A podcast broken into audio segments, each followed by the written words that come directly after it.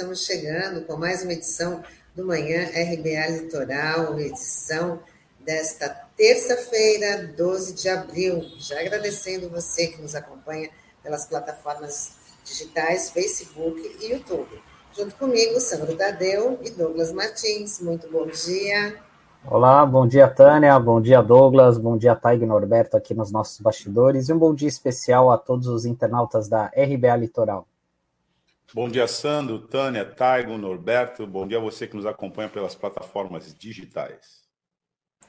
Bom, bora começar aqui informando que as Forças Armadas aprovaram pregões para comprar mais de 35 mil comprimidos de Viagra, medicamento usado tipicamente para tratamento de disfunção erétil.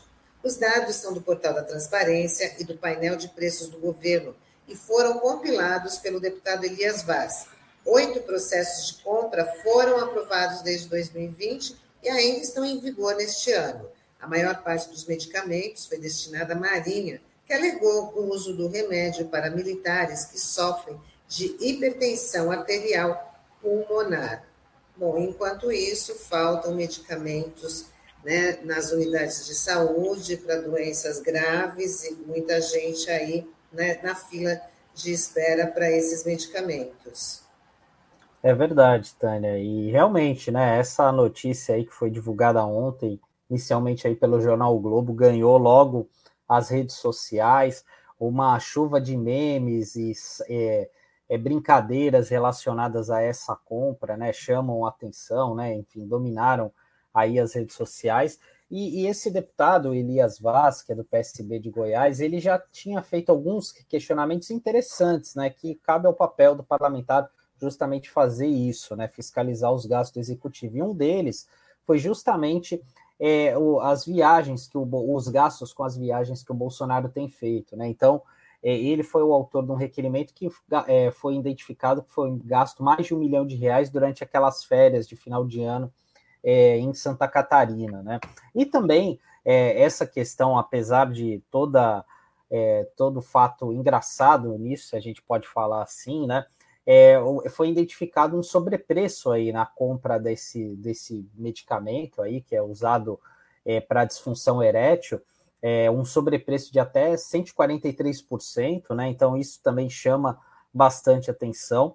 É, e também é, esse tipo de detalhe, né? Esse tipo de compra, né? Isso é muito recorrente, né? Muitas vezes as, essas coisas acabam passando jornalistas, enfim, e essa seria mais uma delas, né? Mas hoje a gente está numa outra fase da rede social, onde tudo acaba virando motivo de brincadeira, meme, né? E curiosamente, né, é, essa situação é, vem à tona é, justamente após um grande escândalo divulgado pela Folha de São Paulo na edição de ontem, que até a gente mencionou aqui, é que foi um jeitinho encontrado aí para a utilização das verbas parlamentares, das emendas parlamentares, né, que é justamente é, obras que eram realização, é, obras para pavimentação de diversas vias aí em vários estados, né, por parte de uma empresa é, que, é, é que é de uma empresa de fachada, né, que foi apresentada aí, a Folha foi atrás e verificou isso, e assim, é, é num esquema de licitação muito simplificado, onde quase não tem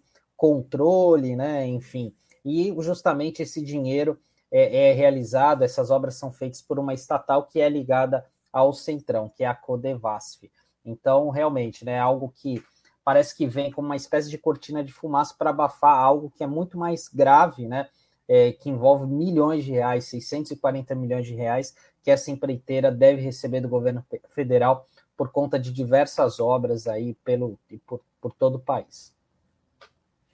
Bolsonarismo propõe a milicianização do sistema de segurança.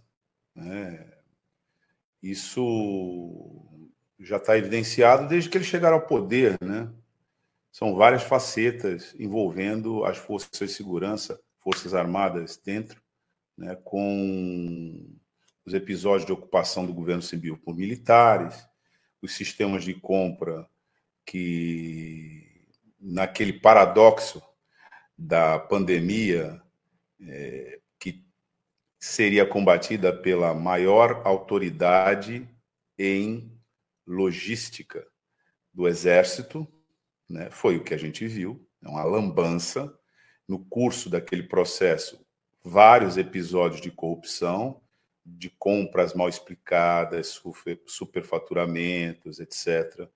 Se der um giro né, pelos outros órgãos de governo, o mais próximo aqui, né, mais próximo em termos de é, pauta, o do Ministério da Educação, a gente vai ver que isso é uma prática generalizada no governo, não é episódio isolado. O, existe uma corrupção bolsonarista que introduz ao velho tema da corrupção é, a, a milícia, né? a milicianização desse processo. Rebaixa todo mundo, inclusive as Forças Armadas. Esse episódio aqui dos 35 mil Viagras, ele, tirando esse lado, né, necessariamente de piada pronta, né, ele, na justificativa, como se diz no ditado popular, a emenda ficou pior que o soneto, porque como é que você faz uma compra de 35 mil Viagras e justifica que está indo para a Marinha para tratamento de militares com hipertensão arterial pulmonar? Então vamos lá.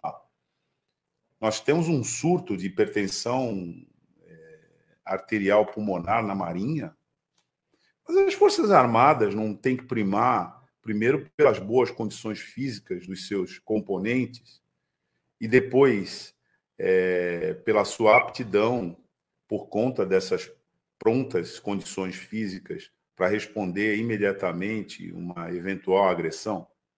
Não faz parte né, da concepção de tropa a saúde da tropa. Bom, se tem esse contingente com hipertensão arterial pulmonar, Marinha está doente, né?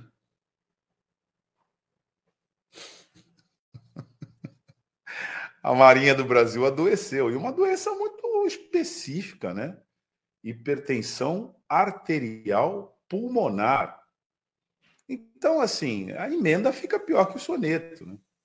Isso não faz nenhum sentido, nem do ponto de vista merece uma apuração jornalística né, a consistência dessa explicação.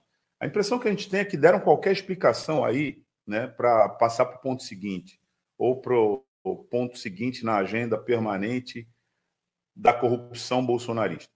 Eu penso que, nesse caso aqui, né, essa justificativa não tem a menor credibilidade e efetivamente justifica uma investigação.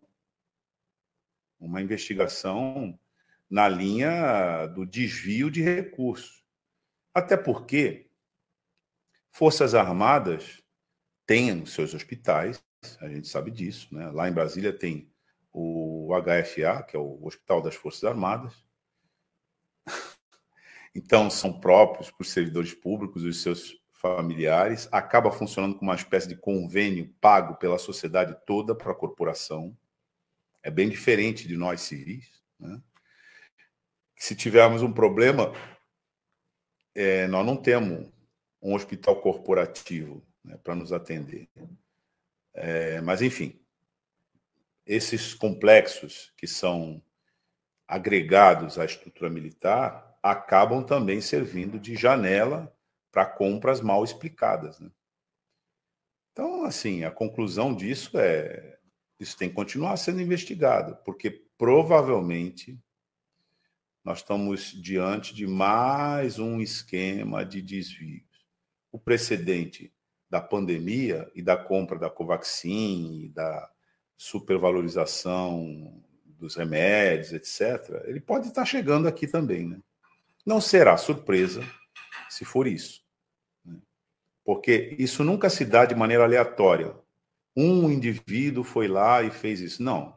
Sempre é um grupo de pessoas que organiza uma licitação, né, que se relaciona com fornecedores e, no final, né, acaba adquirindo o produto. Então, merece uma investigação para além da piada, porque seria cômico se não fosse trágico. É isso aí, Douglas. E para não falar outra coisa que não é que não é cômica, né, que deveria ser cômica e não trágica, né, é um, o julgamento do STF, que está marcado para o próximo dia 20, que é o julgamento do deputado Daniel Silveira no Supremo Tribunal Federal. A corte já se movimenta para reforçar a segurança diante do comportamento de aliados de Bolsonaro a favor do réu. Mas a tendência é que os ministros condenem Daniel Silveira por ataques ao STF e por conta dos atos antidemocráticos. É, a gente está vendo aí nas imagens que o Taio está colocando para a gente quem é o, o, Daniel Silveira, né, que é uma figurinha carimbada aí do bolsonarismo, e a gente fala que tem coisas que de tão sérias que só rindo, porque a defesa do, do Daniel Silveira protocolou ontem um pedido de imparcialidade de nove dos onze ministros do Supremo Tribunal Federal é, para que eles não participem do julgamento do Daniel Silveira no próximo dia 20. E do, os únicos dois ministros que ficaram de fora desse pedido foi o André Mendonça e o Cássio Nunes Marques, né, o Cássio Conká, que foram, curiosamente, os dois ministros indicados pelo Bolsonaro à Suprema Corte. Né? Então, é, chama a atenção essa, por isso que é cômico, né, esse pedido, né? Obviamente que isso certamente vai ser rejeitado. É, e ele está tentando se safar aí de todas as formas, né? Enfim, e ele está sendo ele está sendo julgado justamente porque desobedeceu uma decisão judicial do Alexandre de Moraes. É bom deixar claro isso aqui, né? E por esse motivo ele teve que colocar a tornozeleira eletrônica novamente, porque ele descumpriu o que as medidas cautelares que haviam sido impostas a ele, né? Como, a, por exemplo, é, participar é, é, de atos, né, de, de, ter contato com outros investigados dessa, desse inquérito dos atos antidemocráticos. Ele participou de um evento de São Paulo e, por conta disso, ele teve que voltar a colocar a tornozeleira eletrônica. Ele está proibido de sair do Rio de Janeiro e de participar de eventos públicos, com exceção de viagens a Brasília para atividades do mandato. Né? E lembrar também né, que ele quis utilizar o mandato parlamentar e como se fosse um escudo aí, né? Enfim, e inclusive dormiu na Câmara na semana passada, né? A gente viu aquela cena patética lá, justamente para não ser preso, para não colocar a tornozeleira eletrônica, mas quando veio a decisão, é uma outra imposição do, do STF para que houvesse o bloqueio dos bens, né? Aí mexeu no bolso, aí ele resolveu se apresentar por livre espontânea vontade à Polícia Federal. E agora o destino dele deve ser selado no dia 20. Inclusive, esse personagem se articula com o bolsonarismo, é um personagem orgânico do bolsonarismo que é, representa uma faceta fundamentalista do bolsonarismo que é resolver as coisas pela violência, né? Desde a própria configuração do personagem, né? o fortão destemido, que chama o ministro do Supremo Tribunal Federal para uma briga de rua, que a história toda começa aí, né? Ele ocupou as redes sociais para falar uma série de impropérios e tal, e terminar como um sujeito desqualificado que ele é, chamando um dos membros do Supremo Tribunal Federal para uma briga de rua. Inclusive falou rodar com um gato na sua cara até ele miar, né? um gato morto na sua cara até ele miar. Então, é, essa história começa aí, não podemos perder isso de perspectiva, né? Não podemos perder isso de perspectiva. Começa com um ato de, de violência que conclamava as pessoas a é, atacarem fisicamente, lincharem os membros do Supremo Tribunal Federal, que já tinha sido precedido pelo aquele grupo 300 da Sarah Winter, que fez uma marcha diante do Supremo Tribunal Federal, lembrando muito a estética nazista, que inspira essa gente toda, né? para é, testar a capacidade de resistência dessas instituições. Sarah Winter foi presa, pouco se ouve falar dela, e um tempo aí disse que tinha sido largada na estrada pelos companheiros dela. Esse aí, né? Esse foi é, foi para Câmara Federal fazer uma defesa que terminou em lágrimas. Né? Daniel Silveira terminou chorando e apelando para a população brasileira que não caçasse, não permitisse a cassação do mandato dele, porque ele, afinal de contas, era uma boa pessoa, acreditava nas instituições, a democracia não estava sob perigo com ele, blá, blá, blá, blá, blá, blá, blá. Chorou, chorou, chorou, não foi caçado, está sendo processado, mas depois o que ele fez? Né? Passado esse tempo, ele eh, tirou a tornozeleira eletrônica, voltou a frequentar é, eventos fascistas, voltou a ter discurso fascista e voltou a provocar, ameaçar, que é o que esse, essa gente sabe fazer. Mas tem que chamar atenção para o fato de que ele não voltou a fazer isso sozinho. Um outro personagem também importante que ameaçou a democracia, as instituições e o judiciário e a justiça eleitoral num certo 7 de setembro e que veio num 8 de setembro dizer que não era bem aquilo, que ele tinha sido mal interpretado, assinou uma cartinha pedindo desculpa para a população brasileira, etc.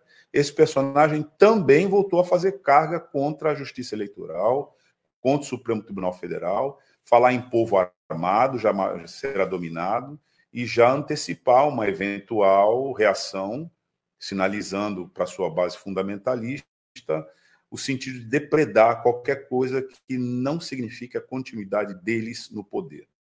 Então, é bom para todos nós assistir, assistirmos esses personagens e suas performances, porque é isso que nos espera numa eventual continuidade do bolsonarismo. bolsonarismo é isso.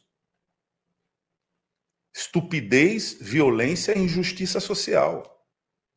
Por quê? Porque ele expressa um projeto de poder de uma pequena elite, uma parte da elite que é caracterizada pela violência como forma de acumular riqueza.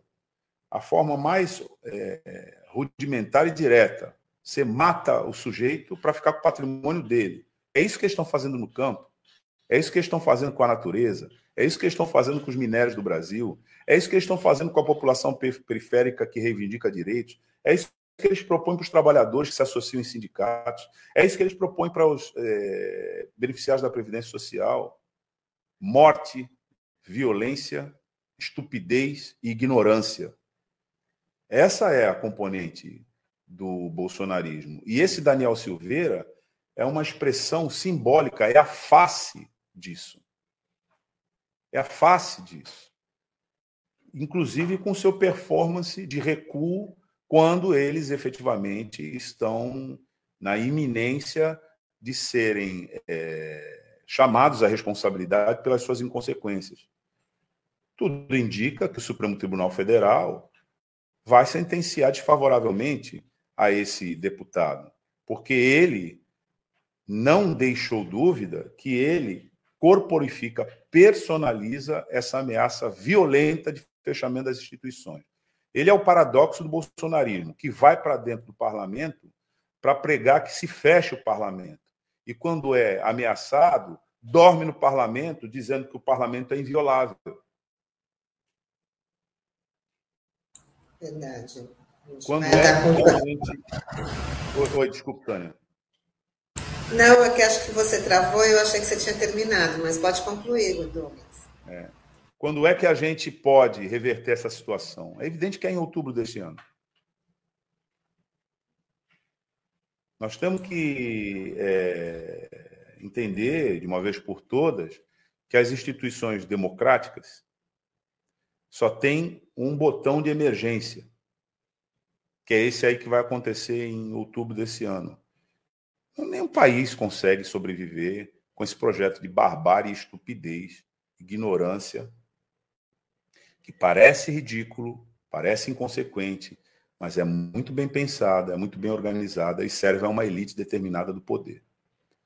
Então, é assim, nós não podemos nos iludir com isso.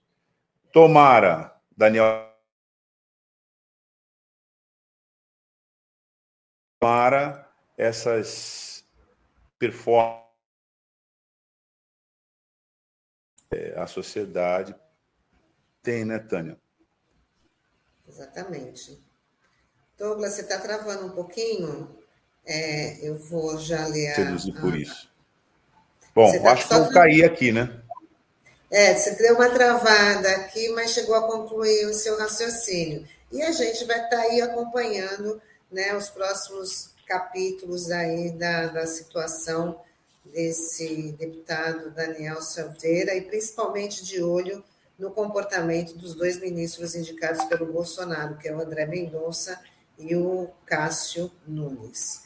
Bom, e agora a gente fala que a Advocacia Geral da União pediu ao Tribunal Superior Eleitoral que arquive o pedido para investigar o presidente Bolsonaro e o ex-ministro da Educação, Milton Ribeiro, pelo suposto favorecimento a pastores na distribuição de verbas públicas. O TSE foi acionado pelo Partido dos Trabalhadores após a divulgação do áudio em que Milton Ribeiro afirma que, a pedido do presidente da República, repassava recursos para cidades indicadas pelos pastores Arilton Moura e Gilmar Santos.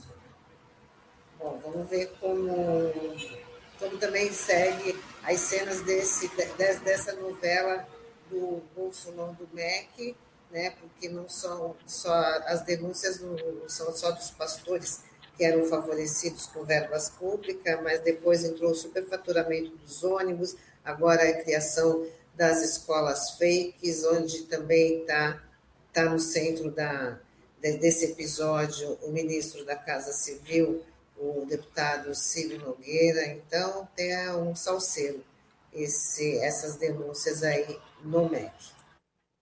É, Tânia, é engraçado, né, esse tipo de coisa, né, porque até recentemente o Ciro Nogueira, que você acabou mencionando aqui, deu uma entrevista e ele falou que havia somente a corrupção virtual, né, que só tem indícios, né, eu achei curiosa essa expressão, corrupção virtual, né, enfim, só tem indícios, ainda não tem nenhuma prova clara, né, bom, mais do que isso, né, do que o próprio ministro ter falado ali num áudio falando que atendeu as pessoas por um pedido do presidente, ele não desmentiu, em depoimento à Polícia Federal, né, dizendo, olha, que não foi bem assim, foi uma, ó, uma questão de educação, quando a gente fala ali em um tom informal, ele não falou isso.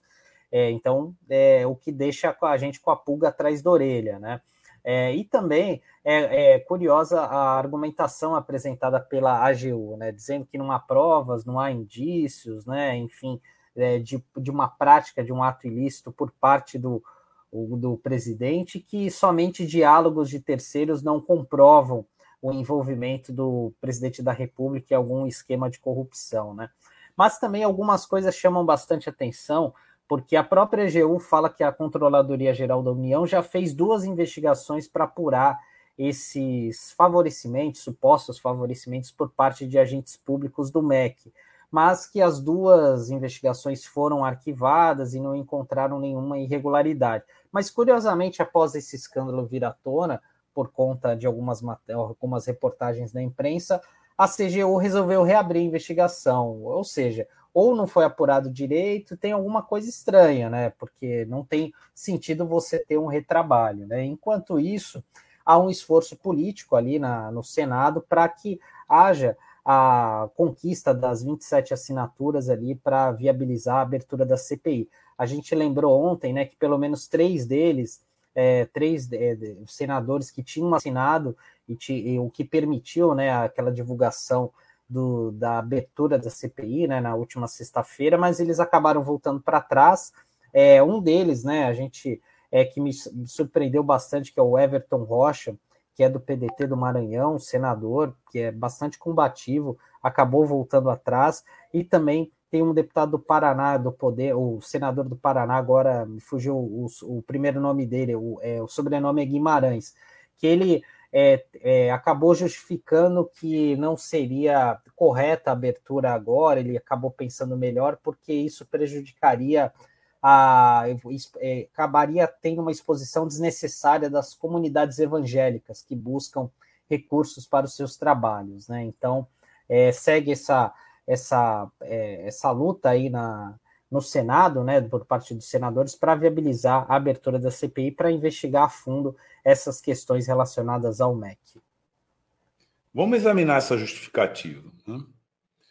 a gente se depara com um argumento né, da Advocacia Geral da União pelo arquivamento, desqualificando os elementos que apontam para as responsabilidades e conexões de um grande esquema de corrupção, fartamente noticiado pela imprensa, com aspectos pitorescos como o achaque, né, a extorsão é, em espécie, pedindo um quilo de ouro, né, esse episódio aí, que nem o episódio do Viagra, né, acabou dando uma ilustrada né, no método e nas formas bizarras com que esse procedimento bizarro de corporação organizada vai se instaurando no país e um elemento que é preocupante para todos, para toda a sociedade, que é a captura de um determinado contingente é, ligado à fé popular, né? Quer dizer, que usa da fé popular que é uma das características mais peculiares e singulares do ser humano, que é a sua ligação com o cosmos, com o universo, etc. E que todos têm, nesse sentido, uma liberdade incondicionada para professar, mas a institucionalização dessa fé e aí a ligação disso com a política de Estado através da nominação de cargos ou sem a nominação de cargos, mas simples influência, acaba resultando nisso, ou seja, negócio. A gente já fez essa discussão aqui, né, em várias oportunidades. Então, quando você tem é, líderes religiosos negociando com o dinheiro público para o seu benefício pessoal, acabou a religião. Na verdade, a religião é um instrumento de enriquecimento ilícito através de corrupção. Isso é inequívoco. Ainda mais quando você tem um ministro de Estado flagrado numa gravação informando que ele agia como agia por orientação do presidente da República. Se isso aí não é indício, o que, que é indício? É o presidente da República assinar do próprio punho uma carta dizendo que, sim, ele está conduzindo e dirigindo, a partir da presidência, um esquema de corrupção no Ministério da Educação? Ora, quando você tem um indício, a investigação serve exatamente para apurar se aquele indício tem a possibilidade de ser provado. Como é que você vai transformar isso na prova? Exatamente na investigação. É por isso que o indício leva à investigação. O que, que quer agora a AGU? Que não haja investigação. Porque, de saída, ela está dizendo que uma gravação não negada pelo ex-ministro da Educação não é indício. É evidente que é. É evidente que é. E claro, né? Se isso é um indício e se isso fica demonstrado na investigação, bom, é mais um item daquela capivara imensa que o criminoso é, se livra toda hora. No caso criminoso específico, de um crime específico, né, que é crime de responsabilidade, né, que atinge o mandato né, de alguém que se envolve em crimes. Nesse caso, nós temos vários crimes mas não se inicia a investigação para fins de impedimento, porque existe uma zaga muito bem montada na Câmara Federal. Mas, nesse caso, não dá para desqualificar um indício eloquente para efeitos de arquivamento da investigação. Muito pelo contrário, né? Então, essa posição da Advocacia Geral da União, ela comprova algo que já vem se denunciando aqui no Brasil e fora do Brasil sobre o Brasil, que é a captura das instituições de Estado por um esquema criminoso. Então você subordina a Polícia Federal né, a essa milicianização, você subordina, como nós estamos vendo, a Advocacia Geral a esse processo, você subordina a Procuradoria Geral da República, que é quem tem poderes institucionais e constitucionais para investigar eventuais crimes dessa natureza, com as garantias que são conferidas pela Constituição. E você, ao fim e ao cabo, pretende também que o judiciário esteja submetido ao bolsonarismo. Ou seja, que o judiciário, no caso, se cale diante de um indício eloquente como esse. Bom, tudo indica que isso não vai ser acolhido, né? Vai ser investigado. A questão é se essa CPI, que não se quer agora, indo lá para o legislativo, porque também há uma submissão do legislativo, essa explicação de que, bom, não deve ser investigado porque vai prejudicar o trabalho dos pastores. Tânia, Sandro, que justificativa é essa? Quer dizer, então, na verdade, estamos aqui fazendo o nosso trabalho, né, que é demonstrar, desnudar, informar né, a inconsistência de argumentos como esse. Porque passam, né? Vem, vem de gente é, de com mandato, né, gente no, na alta direção do Estado, então dá a impressão que esses argumentos têm respeitabilidade. Não tem respeitabilidade nenhuma. Esses argumentos são grosseiros, não tem consistência nenhuma, e um ministro falar que age a mando do presidente da República é um indício eloquente. Não dá para ser afastado, esquecido nem desqualificado. Bom, tomara sigamos em frente com a apuração desses fatos. Né? É, não tem prova maior, né? Bom, Douglas, é, aqui a gente vai já encerrando nossa, nosso primeiro bloco, né, do Manhã RBA Litoral. É, já falando para o nosso ouvinte que hoje é terça-feira, né, dia de, da série Economia Solidária. E você vai assistir os bastidores, né, Douglas? Sim, sim, acompanho aqui, como sempre, dos bastidores. E boa entrevista, e bom dia a você que nos acompanha pela, pelas plataformas digitais. Fico por aqui. Bom dia, tchau, tchau. Tchau, bom dia. E nós continu, continuamos, Sandro, já falando que, né, como é, hoje é dia da série Economia Solidária, e no episódio de hoje a gente vai conhecer o trabalho da Ecosol de Bertioga. E quem vai conversar com a gente é a Renata de Brito e Vânia Lopes, que vai contar todo esse trabalho sobre economia solidária.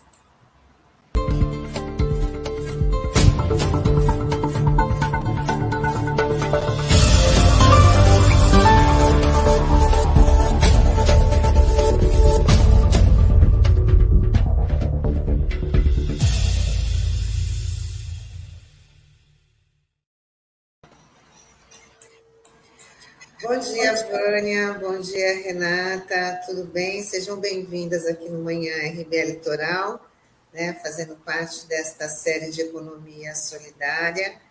E pode começar a Renata ou a Vânia, quem vai falar primeiro, né, como, como é que iniciou aí esse projeto do EcoSol de Bertioga. Bom dia, Tânia. Bom dia, Sandro. Prazer estar dividindo essa manhã com vocês. A gente fala aqui de Bertioga, nossa cidade amada, e a gente é, começou o movimento da economia solidária recentemente, né? Tem praticamente um ano.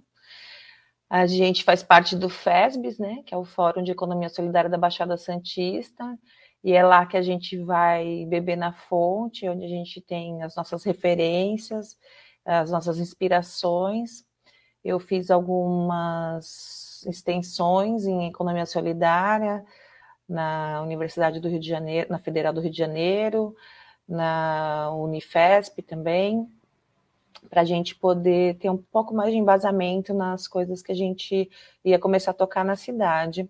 Então, a gente levou. Eu trabalho na Secretaria do Meio Ambiente, a gente levou essa demanda para o secretário, secretário abraçou a ideia e a economia solidária de Bertioga, institucionalmente, né, Na parte da instituição, ela é pela, pela Secretaria de Meio Ambiente. Então, a gente une a economia solidária à educação ambiental aqui na cidade, a sustentabilidade, aos frutos da Mata Atlântica. Então, a gente tem um, um norte assim mais com a pegada ambiental. A economia solidária, a gente tem o Marco Legal, que é uma inspiração da, do FESBIS, e está em tramitação. A Câmara, já temos três vereadores que estão encampando a ideia e que estão tocando junto ao prefeito o marco regulatório da economia solidária, né? Que a gente quer que ele saia, saia completo com o, o conselho e também com o fundo. Então, a gente está nos arranjos políticos, né, nos contatos, fazendo esse meio de campo, mas a gente tem sentido que tem uma boa vontade política, né? Tá, são duas vereadoras e um vereador, então tem bastante vontade política deles de, de tocar esse projeto da gente. Paralelo a isso, a gente começou algumas ações, né? Então, a gente tem uma parceria com o SESC. Então, a gente tem um curso, aqui eu trabalho no Viveiro de Plantas e Ideias, seu Léo. É um viveiro onde a gente faz doação de plantas nativas para a população de Bertioga. E aí a gente tem um espaço, é um, é um espaço público. Então, a gente começou um curso com 12 mulheres da, de uma área periférica chamada Vicente Carvalho II, aqui da cidade, e o, o SESC oferece uma bolsa de estudo para essas mulheres, então elas vêm, elas estão tendo uma capacitação de, de chama laboratório de criação, e, é, e essa esse laboratório ele consiste desde aulas de biologia até como fotografar o produto. Então, elas estão avançando, agora estão no estágio de referências, onde elas estão buscando referências de outros trabalhos que elas queiram fazer, e todos esses trabalhos são ligados à Mata Atlântica, que a gente quer dar uma identidade para para esses trabalhos que tenham a ver com a cidade, que tenham a ver com o meio ambiente, com essa pegada de educação ambiental, sustentabilidade da Mata Atlântica. Então, a gente está já nessa fase é, do meio para o final do curso, e elas recebem esse, essa, esse, incentivo, né, que é uma bolsa de estudos, que é uma coisa muito legal, que faz parte da economia solidária também, né? Muito legal. E a, a ideia é que elas tenham esses produtos para trazer para a nossa feira, que a gente tem uma feira de economia solidária que acontece todos os sábados, é, das 15 não, só, só, só te interromper um pouco, que da feira a gente vai também já falar, porque acho ah. que até a Vânia já mandou umas fotos, a gente vai falar no, de, no, no decorrer, né, para ah, poder tá. explicar direitinho tá. como, é, é, como é que funciona. E depois que você concluir, a Vânia também vai falar que tipo de colaboração que ela faz na, na Ecosol de Bertioga. Legal. Então, então, a parte então de institucional seria isso. A gente está trabalhando para, né, batalhando para aprovação da lei de, da economia solidária. A gente conta muito com o apoio do FESBIS e a gente está sempre trocando ideias, a gente né, pleiteando. Então, a gente, enquanto instituição, é de nosso interesse que a Ecosol Bertioga né, amplie. A gente vai inaugurar agora um centro de educação ambiental, onde a gente vai ter uma cozinha experimental, onde as pessoas vão poder é, é, aprender a, a, manipular os frutos da Mata Atlântica, um melipolinário também com abelhas nativas, são as abelhas sem ferrão, a gente também está fazendo, esses daí a gente vai soltar para as comunidades também. E dentro do, Centro de Educação Ambiental, a gente vai ter a sala da economia solidária. Então, é um lugar onde a gente vai poder né, ter um, um, um espaço seguro para a gente poder discutir, avançar nas políticas sociais de, de economia solidária. Muito bem. Agora a Vânia também pode estar falando aí com, tipo, de como é que você colabora aí com, com o projeto, né? qual é a sua participação Certo. Então, bom dia, né, para todos. Agradecimento assim da manifestação, desse apoio. Eu acho bastante importante. E é, a Renata, a gente conversou e começamos então a pensar em desenvolver também com a economia solidária uma, uma essa mentalidade de arte, né, essa mentalidade de sabores, de aromas, de conhecimento da Mata Atlântica, porque a gente acredita que quando a gente conhece, a gente cuida, né? A gente não consegue cuidar daquilo que a gente não conhece, né? E dentro dessa base a gente combinou que iríamos assim incentivar os artistas de uma maneira né, mais contundente também na feira. A feira, ela é todo o sábado, a gente optou em fazer todo sábado, é um trabalho né, bem bonito.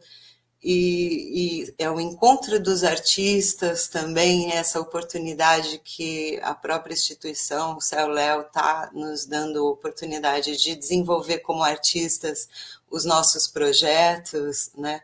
chegar até as pessoas que realmente precisam, porque existe tantas pessoas que realmente precisam, né? E, e é, esse sistema não consegue chegar até eles, né? Então, eu creio que nessa manifestação a gente chega até as pessoas que de verdade precisam, né? Alguma pergunta? Oi, bom dia, Vânia, bom dia, Renata, uma satisfação estar recebendo vocês aqui. Eu, eu fiquei com uma curiosidade que vocês falaram do nome do viveiro, que é Seu Léo. O Seu Léo é algum personagem da cidade, alguma, é alguma figura aí ligada a vocês? Eu fiquei com essa dúvida. Sim. É, eu também queria que você, é, vocês falassem um pouco de quantas pessoas que estão envolvidas né, nesse projeto, na feira, que participam semanalmente dessa atividade.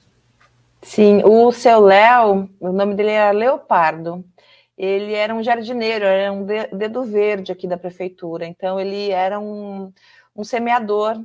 Então, quando ele faleceu, o prefeito da época fez uma consulta para nós, que, que éramos ligados à educação ambiental, que, que, que homenagem a gente poderia dar. Então, o seu Léo foi o primeiro e o mais lembrado de todos, a gente chamava ele de seu Léo, e a gente conseguiu inaugurar o Viveiro como o seu Léo, nosso dedo verde, que, que, que era um educador ambiental raiz. Muito legal.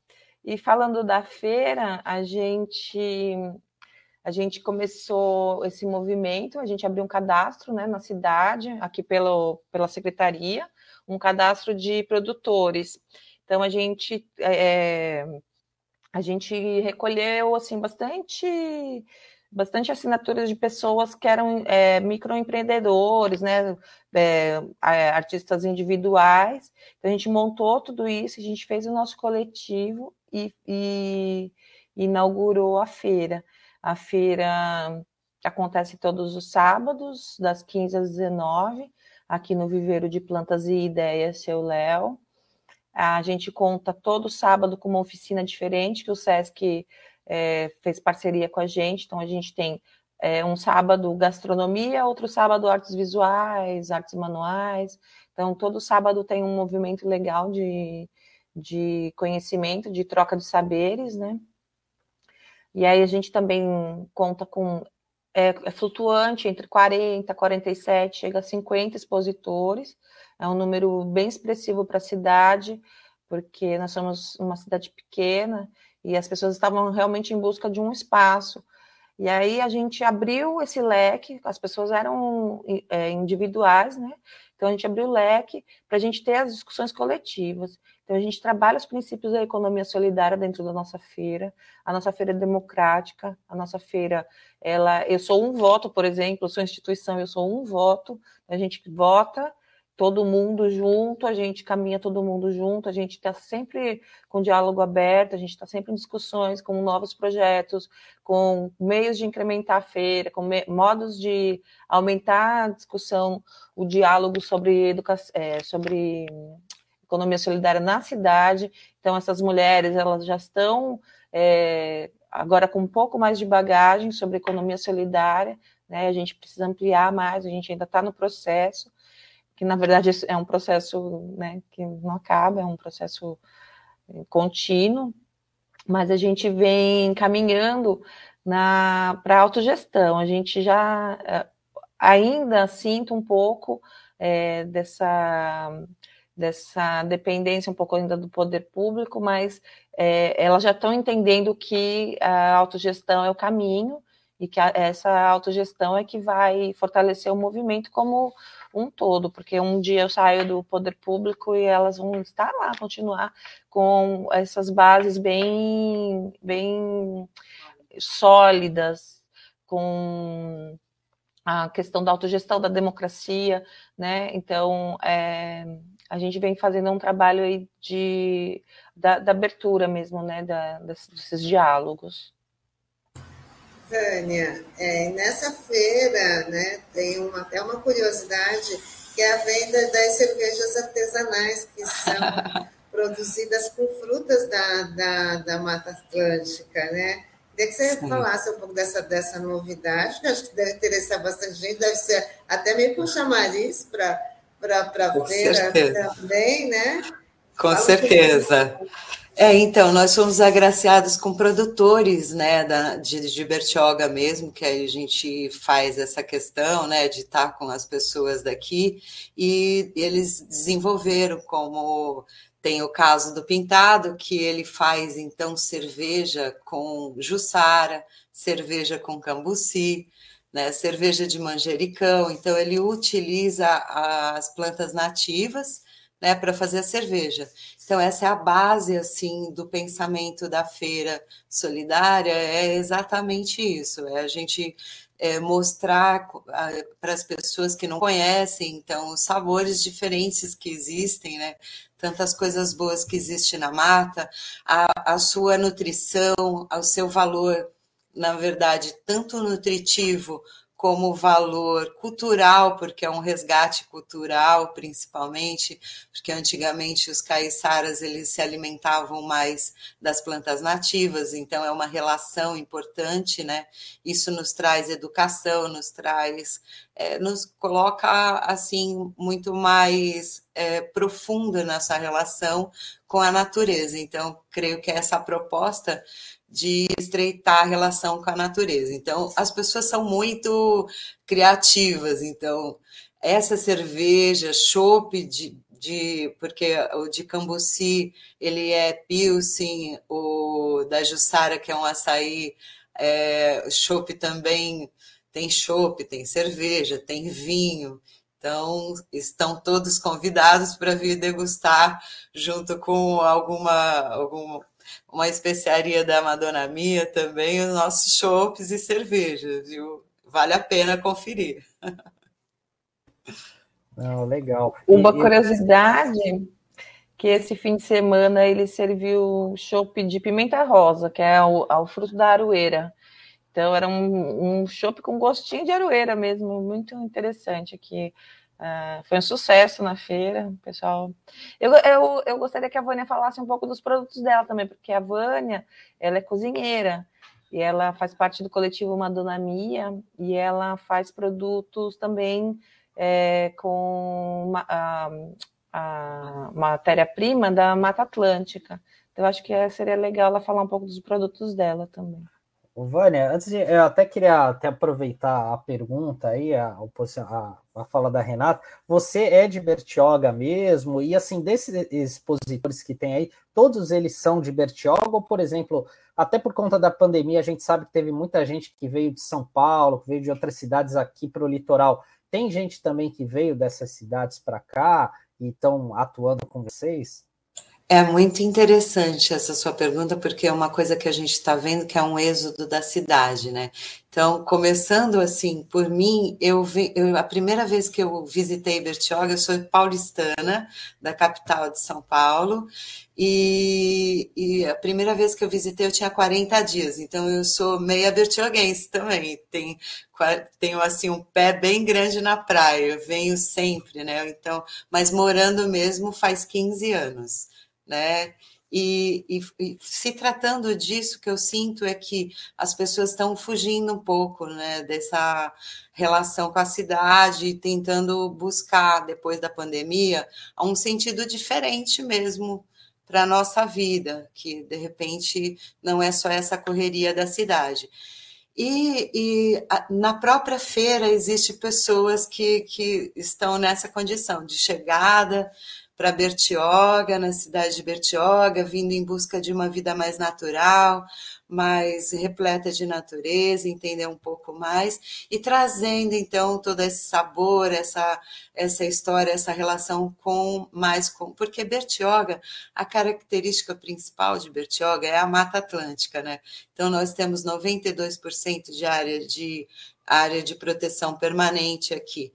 Então, se a gente conseguir desenvolver essa mentalidade mesmo de ecoturismo, de essa, essa relação com a nossa natureza que nós temos em abundância ainda, porque as outras cidades é, já não têm tanta abundância de natureza, né? Se a gente conseguir trazer isso mesmo, essa relação, eu creio que que vai ser muito bom para a cidade de Bertioga, para as gerações futuras, né? Entrar em contato com, com a Mata Atlântica e entender o que é, né? Bom, tem tendo umas interações aqui na nossa programação, devido à presença de, de vocês. O Newton Rodrigues fala, Vânia e Renata, mulheres da economia solidária, dando parabéns para vocês, né, por tanto carinho, um projeto tão importante. É, o Fundo de Economia Solidária é um local de encontro daqueles que trabalham na construção de uma outra economia, ele fala. E fala Sávia Ecosol de, de Bertioga e Renata de Brito é uma gestora comprometida com a Ecosol. E o Bruno, a Bruna Sepo, né, fala Renata e Vânia, grandes mulheres importantes para uma nova perspectiva econômica para a cidade. É, e para a gente também é muito legal aí tá, estarem trazendo essas informações. E o Ademilson dando bom dia a todos.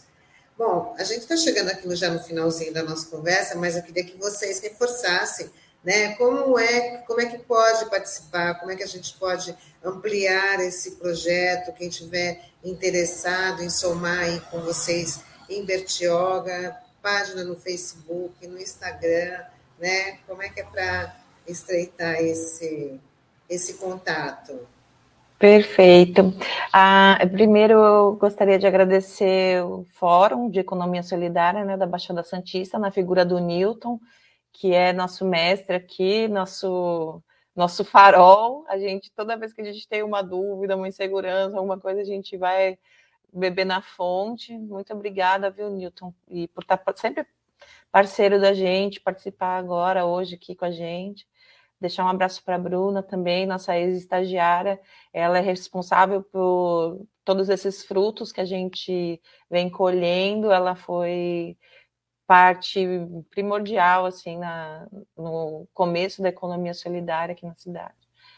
E falar que a gente está esperando vocês aqui todo sábado, né, das, das 15 às 19 horas, e que para além da feira a gente também está abrindo essas discussões na cidade, né, sobre essa nova economia, sobre esse, esse modo justo de, de se viver, né, uma, uma, alternativa ao capitalismo, né, ao, ao modo agressivo como a gente é tratado no capitalismo. Então a gente tem é, essa, essa nova perspectiva, né, a gente tem essa utopia, os ideais né, de humanidade, de irmandade, de companheirismo, de, então a gente constrói relações aqui dentro, né? Então, para além da, da venda, da, a gente constrói as, as relações entre as produtoras, o que está muito bonito de ver, assim, a união e, e todo o movimento que elas são capazes de produzir. Só queria até ver alguém, a Pavone acho que pode falar agora, o inde, é, é, é, todo sábado né, em Bertioga, em que local? Onde fica, onde que fica a feira? Qual o endereço? O nosso endereço é Rua Manuel Gajo, 1080, é bem ao lado da delegacia. É, a cidade tem duas entradas principais, é na primeira, vira, E aí, já na esquina, depois da Sabesp, tem a, o Centro de Educação Ambiental, que está em construção, ao lado é o viveiro de plantas, e logo após vem a delegacia. Então, não tem como se perder um, bem localizado. E, então, é Rua Manuel Gás, 1080. Vânia, pode falar. Eu gostaria, então, de agradecer imensamente por esse manifesto, porque se a gente se unir, a gente vai longe, né? Dentro dessa mentalidade diferente de tratar o dinheiro, de tratar a economia, de tratar as pessoas que estão mais embaixo, né? Mais é, em, em subempregos, então, de, de dar alternativas para elas, conseguir alguma coisa diferente na vida que não seja né, esse, essa forma selvagem de se ganhar dinheiro, né? E até estimular o quê? Estimular suas próprias tendências artísticas, a sua criatividade, conhecer bem realmente a mata, né? Então é dentro disso que eu creio que nós estamos nessa nesse caminho e, e eu convido a todos aqueles que estão sentindo no coração que devem mudar, vem para um caminho diferente, vem para uma nova alternativa, faça seu, o seu dia diferente, porque se a gente não fizer nosso dia diferente, como que vai ser diferente nosso resultado, né? Então, é, entrar com essa concepção de, de diferente mesmo, de uma visão que eh, todos podem ganhar, não precisa só ganhar um todos vão poder ganhar. E isso acrescenta mesmo como ser humano. Então, é uma satisfação imensa. Você acaba não tendo mais depressão quando você sente a ocitocina né, no ar, que é todo mundo ganhando né? E todo mundo feliz e alegre. Então, a, a, vem aos sábados. Agora nós vamos ter também o Festival da Mata Atlântica, vai ter o, o, o Dia do Índio, Festival do, do, Índio, e Festival da Mata Atlântica em junho. Vem conferir, venha conferir como que é gostoso comer um, um pãozinho de taioba, né? E de comer também um mousse de jussara ou um bombom de cambuci né, e tomando uma cervejinha né, de, de aroeira, que é pimenta rosa, mudar a nossa, o nosso consumo, né? Que eu creio que tudo isso a gente vai conseguir se a gente conseguir mudar o nosso tipo de consumo. Então, dê valor a uma, uma pessoa que está fazendo na casa dela, valorize isso, né? valorize os pequenos. Né? Obrigada. Bom, Vânia, Renata. Foi um imenso prazer ter vocês aqui, vocês compartilhando esse projeto tão legal, tão importante e tão necessário, né? Vai se tornando cada vez mais necessário. Ó, o Taigo, nosso, nosso editor, está dizendo que já deu água na boca e está parabenizando aí, realmente. Já deu vontade de experimentar ali as comidinhas, a cervejinha, né? Com certeza a gente vai, vai, vai fazer isso. Queria agradecer, é, venha, né, Vânia? Venha, venha para a Betioga conferir. Queria agradecer a participação de vocês, a disponibilidade tá, de vocês de estar tá conversando com a gente, com os nossos internautas. E a gente diz até uma próxima oportunidade. Com certeza a gente vai estar divulgando esses festivais, Festival da, da Mata Atlântica e outros que vocês precisarem que a gente divulgue a gente está aqui para ajudar vocês, tá bom? Muito obrigada e até a próxima. Até. Um abraço, gente. Muito até. obrigada. Gratidão. Tchau, tchau. Tchau, tchau. Até. E assim nós vamos encerrando o nosso Manhã RBA Litoral de hoje, né? Lembrando para os nossos internautas, toda terça-feira tem a série Economia Solidária, né, dando oportunidade aí para todo mundo conhecer os projetos né, com, essa, com esse novo tipo de economia né, na, nossa, na nossa região. Então, toda terça-feira tem um projeto para a gente conhecer, que é bem bacana. E assim a gente vai se despedindo, desejar um ótimo dia para todos e todas. E a gente está de volta amanhã com mais uma edição do Manhã RBA Litoral. Muito obrigada pela companhia. Tchau, tchau. Isso aí, pessoal. Tchau, tchau. Até amanhã.